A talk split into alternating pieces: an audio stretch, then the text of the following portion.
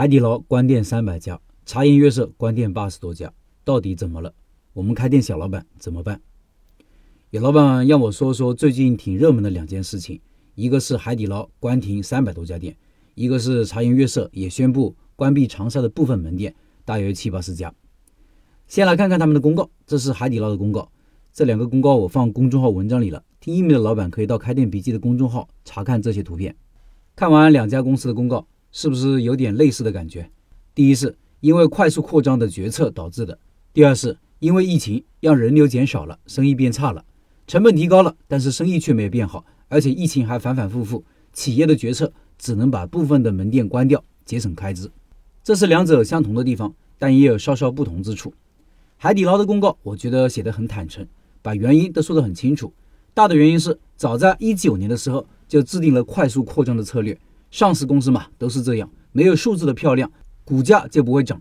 攻城略地的扩张战略出来之后，肯定就是坚决的执行。没想到一九年底、二零年初疫情来了，这个时候你设身处地的站在海底捞的管理层的角度想一想，是继续扩张的策略，还是应该缓一缓，还是应该战略收缩？海底捞用行动说明了他们当时的决策，就是继续高歌猛进，店铺数量飙升，仅在二零二零年，就是去年，新开门店的数量就达到了五百四十四家，尤其在下半年，新增加的门店数量为三百六十三家，平均每天就有一家多门店出来。而二零一九年底，总共的门店才七百六十八家，也就是说，疫情过后，门店的数量增加了百分之七十。各位想一想，那时候中国疫情刚结束，个别城市偶尔有反复，但海外的疫情水深火热，海底捞的管理层是在赌啊，赌形势会越来越好，甚至觉得那个时候就是抄底的好时机。海底捞老板张勇在今年的一次交流会上就坦诚地说：“我对未来的趋势判断有些错了，去年六月份。”我进一步做了扩店的计划，现在看来确实是盲目自信。当我意识到问题的时候，已经是今年一月份；等我做出反应，已经是三月份了。我们不能马后炮的说他们管理层不行。对于大形势的判断，谁又能神机妙算呢？而且管理层背后还有资本的要求，赌未来变好才是资本希望看到的，资本才是真正的老板啊！只是他们赌输了而已，代价就是现在要战略收缩。我觉得这在企业经营过程中是再正常不过的事情。如果各位喜欢关注一些大公司新闻的话，你会发现各大公司的很多决策、很多新产品都是失败的，起码一半以上吧。但是一点也不妨碍他们的伟大。公告里最后他们也说了，自己种下的苦果要一点点咽下去，挺好的，没有怨天尤人，调整调整再出发。再说说茶颜悦色，茶颜悦色有些差别，他们在长沙一直发展的不错，是长沙的名片。以前呢，主要是在主流的商业街、商场、旅游景区开店，天天排长队。实际上有点像网红店，不过别人是踏实做品牌、做产品的网红店。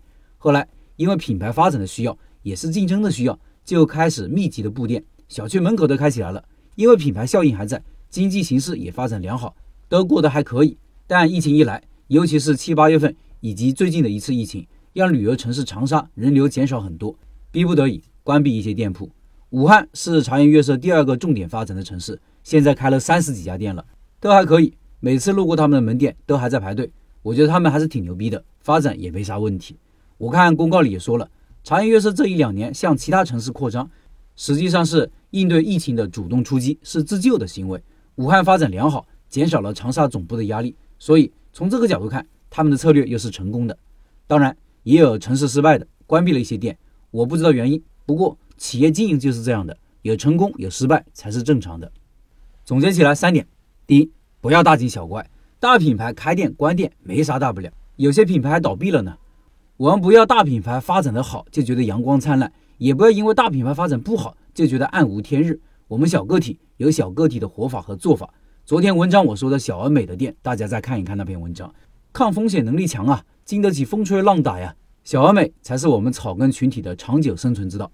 第二，疫情的影响不小，不确定性因素增加，这是客观现实。做决策要考虑到这一点，要做好与疫情长期共存的准备。